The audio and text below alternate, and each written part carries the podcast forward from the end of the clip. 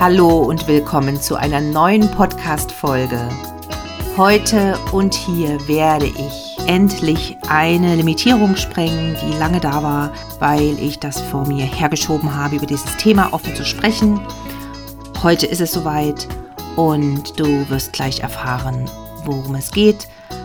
Aber die Ausgangssituation ist folgende, das haben viele von euch schon mitbekommen. Wir haben im Moment in unserer Familie eine Zeit des Abschiednehmens, des Trauerns, des Loslassens. Ich empfinde diese Zeit sehr, sehr stark emotional als eine Zeit des Neuanfangs für mich auch, für mich in Bezug auf meinen eigenen Weiterentwicklungsprozess, meine Spiritualität und vor allem des Umgangs mit den sozialen Medien, mit der Öffentlichkeit, mit der Art und Weise, wie ich meine Wahrheit und mein Selbst hier zum Ausdruck bringe. Im Podcast, natürlich auch auf Social Media.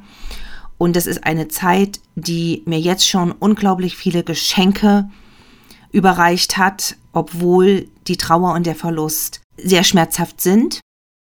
In jedem Fall kann man nie vorhersehen, auch wenn ein Mensch eine lange Krankheitszeit hatte oder wenn er ja schon sehr alt war, wenn es dann soweit ist und die Zeit des Abschiednehmens gekommen ist, dann ist es nochmal eine völlig andere Sache, wie es sich im Moment anfühlt, wie wir damit umgehen dürfen und wie ich jetzt gerade im Moment auch damit äh, umgehen darf, beziehungsweise lerne jeden Tag und manchmal sogar jede Stunde lerne ich im Moment dazu.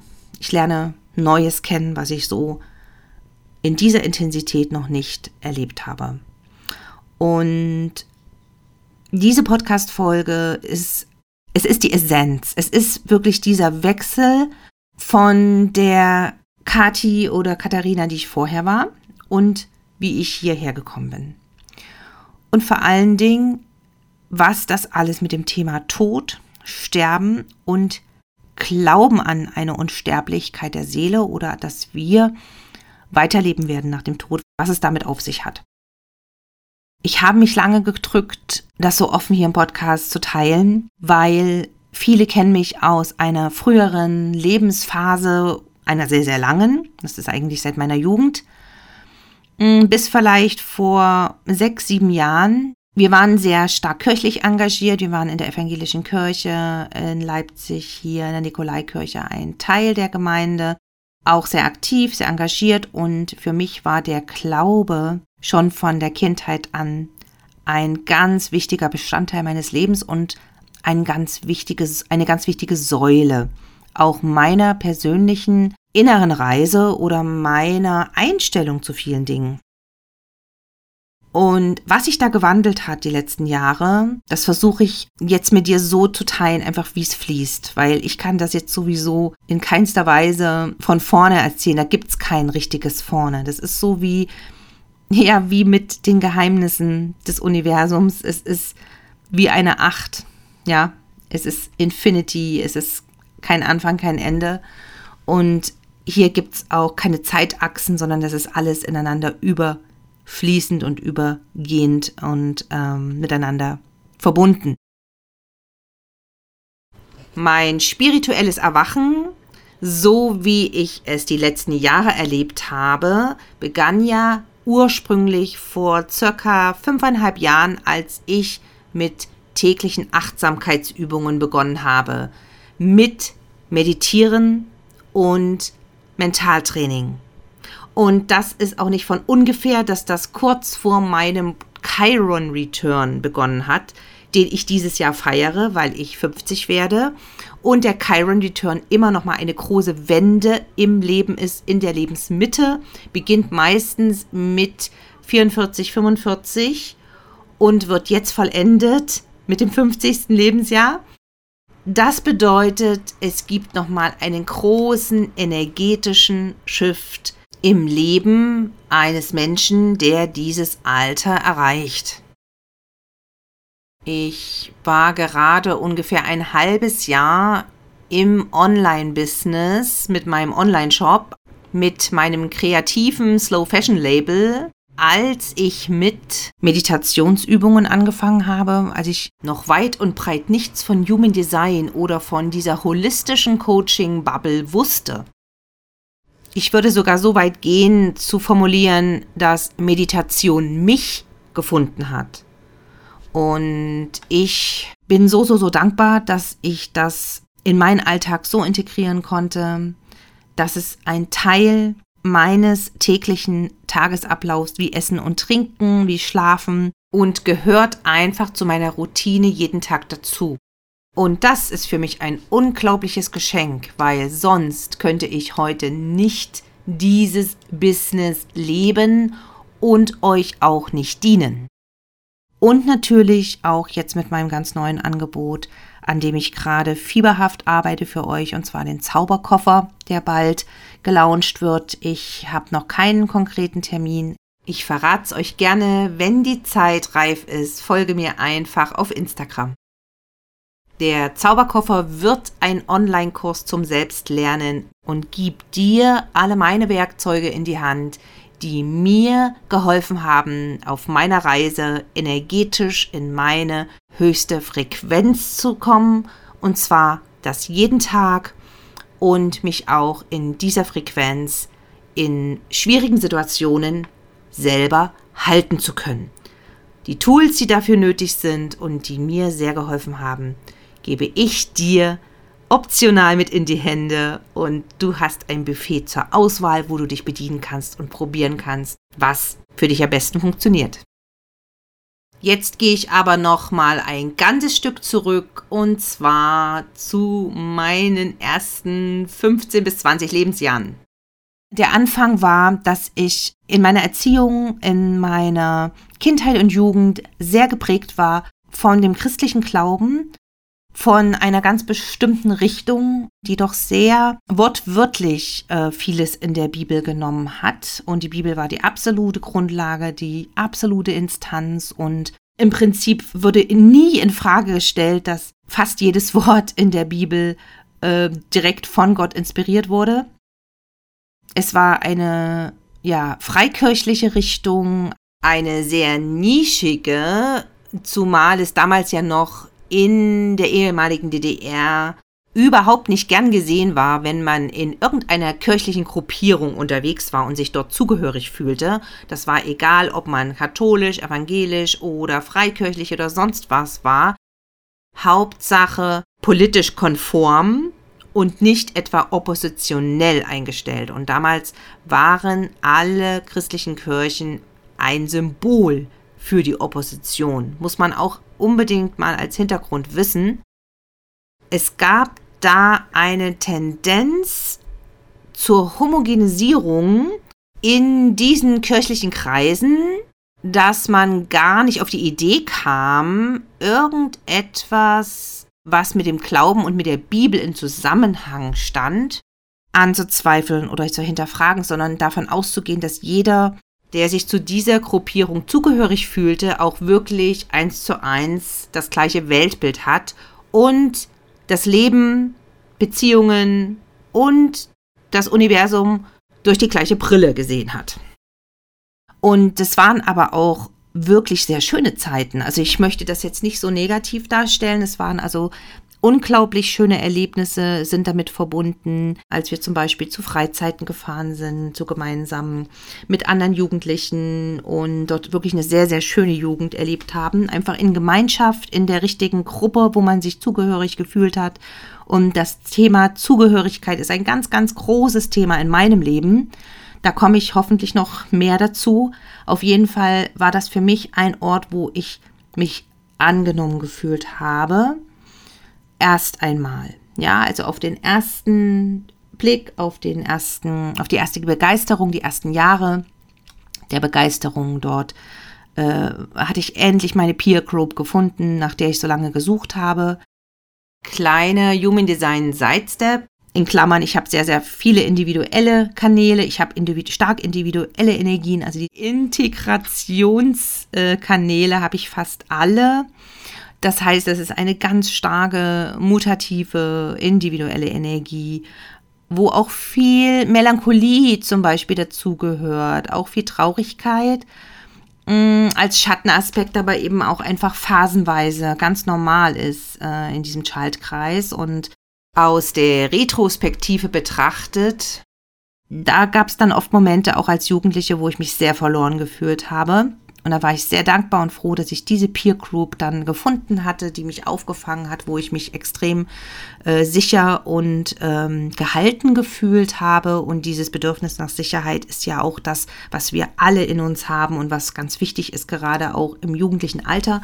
Und ich bin sehr, sehr dankbar für viele Dinge, die ich dort lernen durfte, für das, was mir dort auch ähm, vermittelt wurde und wie mir auch das Leben und die Welt dort erklärt wurde.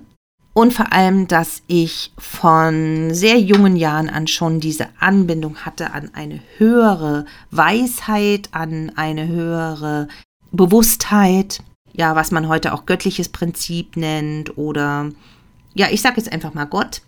Aber dieser Begriff hat sich natürlich in meinem Prozess ganz extrem gewandelt. Was ich verstehe unter Gott oder wie ich Gott jetzt erlebe im Gegensatz zu früher ist ein völliger Unterschied. Der ist um 180 Grad hat sich das gedreht. Und damals wurde eine ganz bestimmte Ansicht oder ja, Perspektive von Gott vermittelt oder auch überhaupt über das Thema Leben nach dem Tod, Jenseits, ähm, Glauben, also es wurde sogar auch direkt richtig detailliert davon ausgegangen, dass man eine bestimmte Art des Glaubens äh, praktizieren sollte, beziehungsweise die ganze Denkweise in eine ganz bestimmte Richtung äh, gelenkt wurde. Also böse Zungen würden jetzt sagen im Nachhinein, das war eine Art Gehirnwäsche. Ich fände es jetzt zu krass, weil das waren ja nicht die Zeugen Jehovas oder irgendeine Sekte. Viele heutzutage würden wahrscheinlich sagen, das war eine Sekte, aber das mache ich nicht, weil ich habe immer noch wunderbare Menschen in diesen Kreisen, die auch vielleicht jetzt zuhören, die ich auch einlade, diese Podcast-Folge zu hören, um mich besser zu verstehen.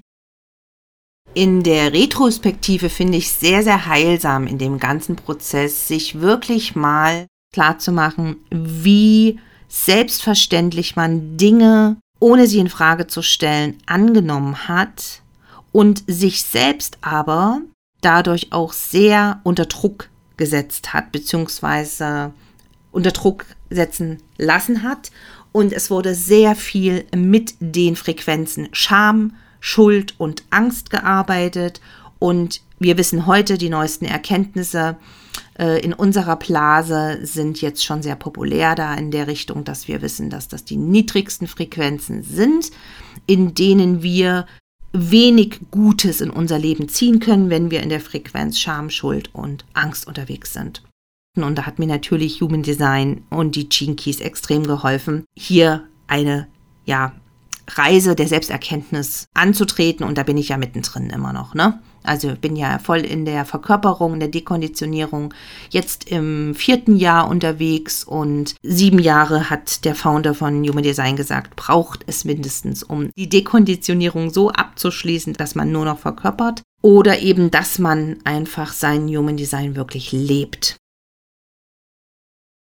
Die Art und Weise, wie ich als Jugendliche Spiritualität erfahren habe, war geprägt von einem ganz starken Gruppengefühl, von einem starken Community-Vibe, der für mich nur begrenzt nachvollziehbar war, weil ich ja mit heutigem Wissen meiner 5-1er-Linie oder meines 5-1er-Profils und in der Ausstrahlungsperle der Gene Keys habe ich ja die Linie 1, das heißt Alleinsein. Das bedeutet, die Ausstrahlungsfrequenz erhöht sich bei mir, wenn ich oft im Rückzug von Menschen bin, wenn ich allein in meiner eigenen Aura bin und zum Beispiel ist meine Umgebung auch meine optimale. Die selektive Höhle bedeutet im Human Design, dass ich einen sicheren, ja, sehr überschaubaren Platz brauche. Also egal jetzt, ob das jetzt draußen in der Natur ist, wo ich die Wege kenne, wo ich mich gut fühle, wo ich jeden Baum kenne oder wenn es zu Hause meine äh, Lieblingsecke ist im Wohnzimmer, die ich für mich gepachtet habe, wo kein anderer hin darf, und den Eingang und den Ausgang gut im Blick habe. Ja, also die selektive Höhle, die optimale Umgebung. Falls du die auch hast, ganz wichtig, nur ausgewählte einzelne Menschen tun dir gut und nähren dich und geben dir Energie. Zu viele Menschen und dann auch nicht selektiv, sondern alle möglichen, die du gar nicht kennst und die du vielleicht auch gar nicht willst, um dich rum haben willst, die ziehen dir Energie, ja? Und das war das, was ich ganz oft schon als Jugendliche und als junge Erwachsene erlebt habe, dass ich sehr erschöpft wurde, wenn ich mit vielen Menschen zusammen war. Was zum Beispiel bei der idealen Umgebung Märkte wieder ganz anders sein kann, dann ist gerade das Gewusel um dich herum, viele verschiedene Menschen mit ganz unterschiedlichen Human Designs und ja, also so ein bisschen eine Geräuschkulisse auch, ja, und dieses Kommen und Gehen ist dann genau richtig für dich und bringt dir erst so richtig den Kick und die Energie, die du brauchst, um zum Beispiel sehr produktiv zu sein oder die besten Ideen zu bekommen, inspiriert zu werden, etc. Ja, was bei mir eben nicht der Fall ist. Ich brauche Ruhe, Rückzug, Alleinsein, ganz wenig Menschen und viel Natur um mich herum. Da bin ich so ein bisschen ähnlich wie eine Zweierlinie an der bewussten Stelle, also die erste Zahl vom Profil ist ja die bewusste, oder ich fühle mich auch manchmal so wie ein Reflektor, ja, der eben auch in der Natur am besten auftanken kann. Die einzigste Ausnahme war tatsächlich in meiner ersten freiberuflichen Tätigkeit, als ich als Mentorin, Dozentin natürlich vorne unterrichtet habe, also wieder die Führungsposition eingenommen habe. Übrigens habe ich diesen Beruf bisher am längsten in meinem Leben ausgeübt, und zwar in der Erwachsenenbildung als Dozentin.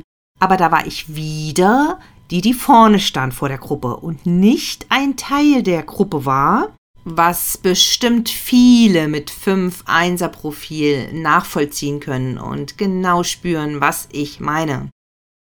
Und wenn du herausfinden willst oder für deine Lieben, welche optimale Umgebung sie brauchen, um wirklich zu gedeihen und in ihre höchste Signatur zu kommen, dann buch dir doch noch heute am besten ein Audio-Reading oder schau mal auf meiner Seite, welche 1 zu 1 Deep Dive Sessions gibt. Und dann freue ich mich megamäßig, wenn ich dir dein Human Design intuitiv aus der Adlerperspektive und trotzdem mit Tiefgang zu deinem höchstmöglichsten Wachstum vermitteln darf. Damals war es eben wirklich so, dass ich mir nicht habe vorstellen können, dass irgendetwas anderes für mich in Frage kommt oder dass irgendetwas anderes wahrer ist, besser ist für mich. Und ich war aber sehr stark im Selbstzweifel, es wurde natürlich sehr geschürt durch dieses Thema Schuld, was immer wieder auch sehr stark im Vordergrund stand dort. Und wenn es dann eben son jeden Sonntag in der Predigt um Schuld ging und um wieder um Schuld und wieder um, ich muss jetzt mich ganz tief beugen, um Vergebung bitten, dann kannst du als Jugendliche ganz wenig Selbstwert und Selbstvertrauen aufbauen. Das ist einfach schwierig. Und wenn du sowieso, wie ich ja jetzt weiß, äh, sämtliche Angsttore in der Milz äh, definiert habe in meiner Geburtschart. Und gerade die Schattenfrequenz meiner bewussten Sonne, Tor 48, ist ja eben dieses Gefühl, nicht gut genug zu sein. Das ist ja diese Unzulänglichkeit. Und wenn dir immer wieder erzählt wird, dass du nicht genug bist, dass du nicht ausreichst, egal was du anstellst, dann kannst du kein gesundes Selbstwertgefühl aufbauen. Und dann kommt natürlich noch hinzu, dass ich ja viele offene Zentren habe, wo ich leicht beeinflussbar bin, wo ich auch leicht manipulierbar bin. Und das ist vor allen Dingen mein komplett offener Kopf. Ich habe ja keine einzigste Toraktivierung, weder an der Krone noch am Aschner. Also zumindest früher war ich da sehr leicht manipulierbar. Heute ist natürlich die Anbindung in meinem Körper eine ganz andere, aber da komme ich gleich nochmal dazu. Es ist auch in weltanschaulichen Fragen das offene Aschna, also der offene Kopf und die offene Krone immer ganz besonders anfällig für Meinungen anderer, Konzeptionierung anderer, im Prinzip Weltbilder konnte man mir einfach komplett überstülpen damals. Ich habe es einfach wie ein Schwamm aufgenommen und wusste nicht, wo bin ich in dem Ganzen? Wo stehe ich überhaupt? Was ist wirklich meine Wahrheit und was ist die Wahrheit von anderen? Und das ist mit offenem Kopf wirklich nur durch hohe Bewusstheit möglich und Bewusstheit war nur sehr eingeschränkt möglich damals für mich, beziehungsweise der Zugang war noch nicht da. Ich war sehr limitiert in meinem ganzen Denken, in meinen ganzen Vorstellungen und hatte sehr, sehr wenig Verbindung zu mir selber, zu meinem Körper, zu meiner Innenwelt und hab's eigentlich immer als fortwährenden Struggle empfunden, als ja, also innerlich habe ich eigentlich nur Kämpfe erlebt. Und ähm, das Thema Selbstliebe, Selbstannahme, Achtsamkeit, Selbstakzeptanz, das ist ja erst ein Thema, was vielleicht in den letzten zehn Jahren überhaupt in Deutschland Fuß gefasst hat oder vielleicht seit 15 Jahren. Also das war ja damals in den 80er Jahren und dann auch noch vor dem Fall der Mauer in keinster Weise gesellschaftlich irgendwie ein Thema. Es gab keine Achtsamkeitsbewegung, es gab keine Laura Manina Seiler und sonstige die Beziehung zu sich selbst überhaupt erstmal zu pflegen oder zu finden, ja, zu finden. Als Jugendliche musst du dich ja erstmal finden, um erstmal wirklich herauszuspüren, was eigentlich resoniert in meinem Körper. Wie fühlt es sich an, wenn es wirklich meine Wahrheit ist? Ja? Und wie fühlt es sich an, wenn es nicht meine Wahrheit ist? Und wenn sich der Bauch zusammenzieht, in meinem Fall bei der sakralen Autorität, oder wenn die Milz ganz klar Nö sagt. Ohne Begründung, ohne Argumente, einfach nur Nein. Das ist so, so wichtig, dass da junge Menschen ganz sicher werden in ihrer eigenen Körperentscheidungsweisheit, in ihrer Strategieautorität und dass niemand ihnen von außen aufdrücken kann, was ihre Wahrheit ist oder nicht, sondern das musst du in deiner Eigenverantwortung, in deiner Selbstführung im Laufe deines Lebens üben. Unabhängig vom Außen. Das ist ganz, ganz wichtig. Und deswegen finde ich dieses Wissen um Human Design so, so wertvoll. Und das darf einfach noch viel, viel mehr auch in die junge Generation fließen. Aber natürlich gilt das für jede einzelne Seele von uns das Erbe, was ich heute noch sehr zu schätzen weiß und was ich aus dieser Zeit noch mitnehmen durfte, war zwar nicht das Thema Selbstwertgefühl aufzubauen, aber einer höheren Weisheit zu vertrauen, einem Bewusstsein, was höher und weiter sieht als ich und was mich hält, was mich sicher trägt und vor allem bedingungslos liebt. Das ist ein Erbe, was ich aus dieser Zeit mitnehmen durfte, was mir heute in meiner Arbeit sehr zugute kommt natürlich, aber auch in meinem eigenen Wachstumsprozess, in meinem Business, in diesem ganzen Experiment Online-Business-Aufbau, in meinem Leben und auch in meinem Glauben, dass das Leben mit dem Tod nicht endet sondern dass es eine Schöpferkraft gibt, ein Bewusstsein, was vergleichbar ist am ehesten mit einer ewigen Liebe, der Quelle, wie wir es auch so schön nennen, Gott, die Schöpfung, aus der alles stammt und von der ich bedingungslos geliebt und auch geführt bin. Und dieser Halt, kann durch nichts, durch absolut nichts ersetzt werden, weil wir einfach nur begrenzt sind. Wir können nicht alles überblicken in unserem Leben. Wir können nicht so weit sehen. Und wir wissen auch ganz oft gar nicht, was gut für uns ist und was das Beste ist. Ja, auf unserem Weg in unserem Wachstumsprozess, dann am Ende des Tages geht es immer um die Weiterentwicklung unserer Seele. Und deswegen bin ich dankbar, dass ich dieses Vertrauen habe in diese ewige Liebe, in die Schöpfung, in die Quelle, dass ich da tief verankert bin in diesen Glauben. Aber nicht mehr so wie als Jugendliche oder als Kind auf so eine ganz spezielle dogmatische Richtung fixiert. No way, das ist Old Paradigm, das dient mir nicht mehr und auch keinem anderen wirklich. Es ist nicht zukunftsfähig, jedenfalls nicht für mein Leben. Abschließend möchte ich noch teilen, was auch noch sehr wertvoll war aus dieser Zeit, aus dieser ganz besonderen Prägung, aus dieser starken Konditionierung. Das war das Thema, gewisse Werte zu vermitteln und Wertvorstellungen zu haben, auch gerade was so Thema Beziehung und Partnerschaft betrifft, wo ich damals auf jeden Fall profitiert habe davon und mir sicher bin, dass da sehr, sehr gute Fundamente auch gelegt wurden für mich und für mein Verständnis von Zwischenmenschlichkeit, ja, dass ich also auch hohe Wertvorstellungen habe, was Thema Loyalität betrifft, obwohl ich wenig Tribal Energy habe im Human Design und wenig äh, Stammeskanäle beziehungsweise diese Familienkanäle, äh, habe ich nur einen einzigen und der ist auch nicht unbedingt der typische Familienkanal.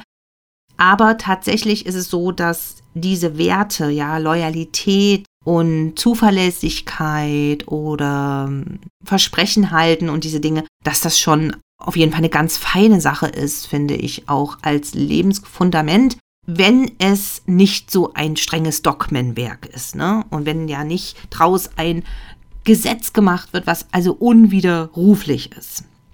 Und genau das ist der Punkt, was ich auch hier damit nochmal sagen will, was mich am meisten im Nachhinein stört oder nicht stört, aber was mich dazu gebracht hat, mh, diese Art von Spiritualität nicht für mich als Wahrheit zu empfinden, ist vor allem, dass es sehr dogmatisch vermittelt wurde und auch immer noch wird.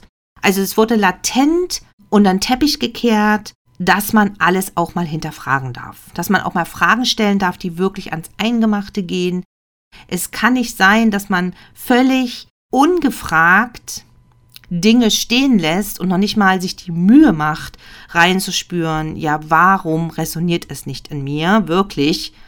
Nein, da wird lieber davon ausgegangen, dass man selber falsch liegt. Und das ist dieser Punkt, der bei mir den Stecker zum Umschalten gebracht hat. Das ist genau dieser Punkt, dass nichts, nichts wahrer ist als deine innere Entscheidungsweisheit, genannt Strategieautorität, kein Dogma, keine, ähm, keine Regel, kein Gesetz und auch keine Religion dieser Welt darf darüber bestimmen und darüber erhaben sein, was dir dein Körper innerlich zeigt, was mit dir resoniert und was nicht.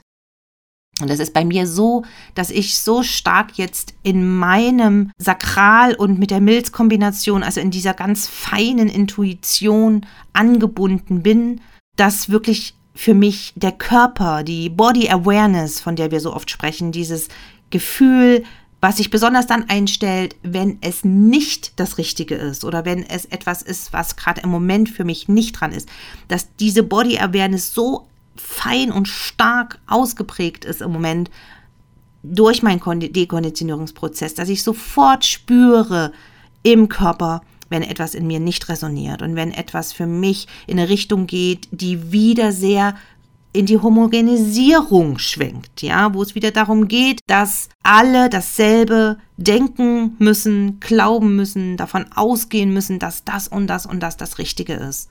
Und das ist einfach nicht der Fall. Ja, wir alle sehen durch unsere subjektiven Brillen, durch unsere kleine begrenzte Wahrnehmung und Perspektive und es ist einfach eine Art von Überheblichkeit für mich persönlich jetzt, wenn jemand glaubt, dass ein bestimmtes Dogma, eine bestimmte Anschauung über die von anderen Menschen steht ja, beziehungsweise ähm, wie es halt in den Kreisen auch vermittelt wurde, wo ich unterwegs war, dass praktisch eine Religion wahrer ist als die andere. Eine Glaubensrichtung richtiger ist in Anführungsstrichen als eine andere. Ja, und so wurde es mir aber vorgelebt, vermittelt, gelehrt auch in einer sehr dogmatischen Art und Weise, in einer sehr homogenisierten Art und Weise.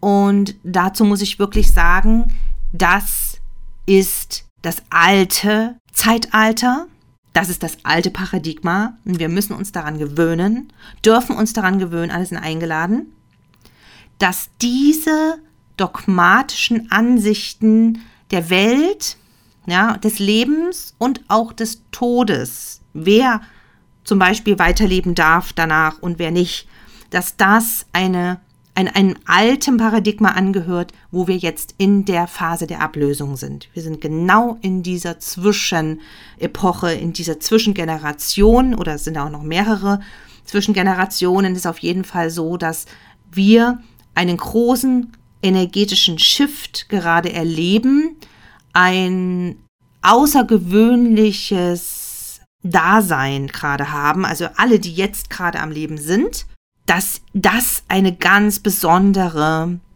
ja, Gnade ist, aber auch eine besondere Verantwortung, warum wir auch jetzt gerade in dieser Zeit spirituell erwacht sind. Und dass es aber eine extrem herausfordernde Zeit ist, wo eben alte, stark an überholten Ansichten und Werten festhaltende Kräfte ja, die sehr stark an alten Strukturen festhalten, im Struggle sind mit den neuen Frequenzen, mit den neuen Entwicklungen unserer Menschheit, auch natürlich in Forschung, Wissen bzw. Technik, ja, mit der ganzen Entwicklung der Digitalisierung, der künstlichen Intelligenz und so weiter, was alles nicht mehr aufzuhalten ist, sondern einfach eine Realität, an die wir uns langsam anpassen dürfen. Wir dürfen da langsam mal auch mit der Zeit wirklich gehen. Ja, wir sind immer noch sehr in alten, sehr materiell geprägten Strukturen, auch gesellschaftlich, die bestimmte neueste Forschungsergebnisse noch ausblendet. Die neuesten Ergebnisse in der Quantenphysik belegen aber, dass die Nichtmaterie bzw. der Raum zwischen den Atomen und den Molekülen, also dieser Raum, wo die kleinsten Partikel unterwegs sind, noch viel, viel bedeutsamer sind als die Materie an sich, beziehungsweise dass der Informationsaustausch dazwischen ganz entscheidend ist und von Bewusstheit gelenkt wird bzw. geprägt ist, durch Intentionen und gezielte Absichten verändert werden kann und hier vor allen Dingen eine Beziehungsebene da ist. Leben und Bewusstheit kann existieren ohne die physische Materie. Das ist das, was äh, immer mehr Forscher auch belegen. Und das interessiert mich sehr, das Thema Quantenphysik und hat mich auch in meinem Prozess in meinem spirituellen Erwachen sehr unterstützt, weil ich das super wichtig finde, gerade für mich mit einer starken Linksbetonung in der Chart, also Milz, Wurzel und Sakral, dass dort viele Energien vor allen Dingen analytisch und logisch geprägt sind, zum Beispiel im Schaltkreis des Verstehens, wo es super darauf ankommt, auch logische Erkenntnisse auszuwerten, Muster für die Zukunft zu erkennen.